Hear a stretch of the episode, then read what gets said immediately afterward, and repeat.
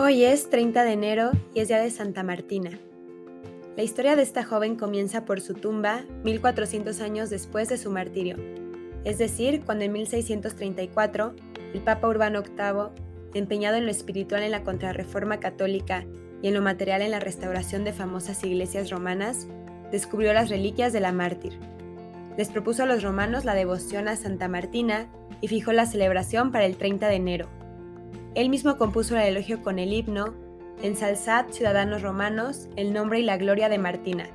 Predicad los méritos de la insigne Virgen de la mártir de Cristo, que era una invitación a honrar a la santa en la vida inmaculada, en la caridad ejemplar y en el valiente testimonio que demostró a Cristo con su martirio. Son pocas las noticias históricas. La más antigua es del siglo VI, cuando el Papa Honorio le dedicó una iglesia en Roma.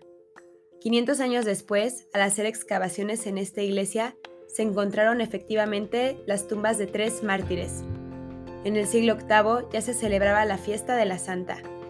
No se sabe nada más y por eso es necesario buscar noticias en las actas de los mártires. Según esta narración, Santa Martina era una diaconisa, hija de un noble romano.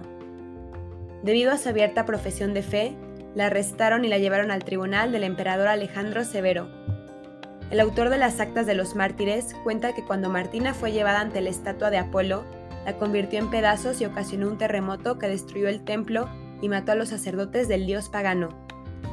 Luego se siguen una cantidad de tormentos típicos en las leyendas de los santos. Un día sometida a golpes, azotes, aceite hirviendo en las heridas. Al otro día es llevada al templo de Diana, que se incendia mediante un rayo, lo cual le ha valido el patronato contra las tormentas y rayos. Atormentada de nuevo con peines de hierro en el potro, es dejada por muerta, pero sobrevive y es arrojada a los leones que no la atacan sino que lamen sus heridas. Ante esto es llevada a la hoguera que se vuelve contra sus ejecutores. Al final morirá decapitada en el 235, y su sangre corrió a fertilizar el terreno de la iglesia romana.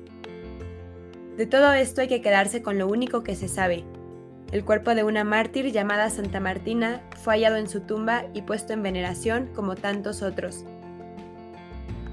Martina, tú que recibiste la gracia de resistir tantos martirios, te pido dame la fuerza para ser fiel a Jesús en las pruebas y en todas las dificultades de mi vida. Amén. Santa Martina, ruega por nosotros.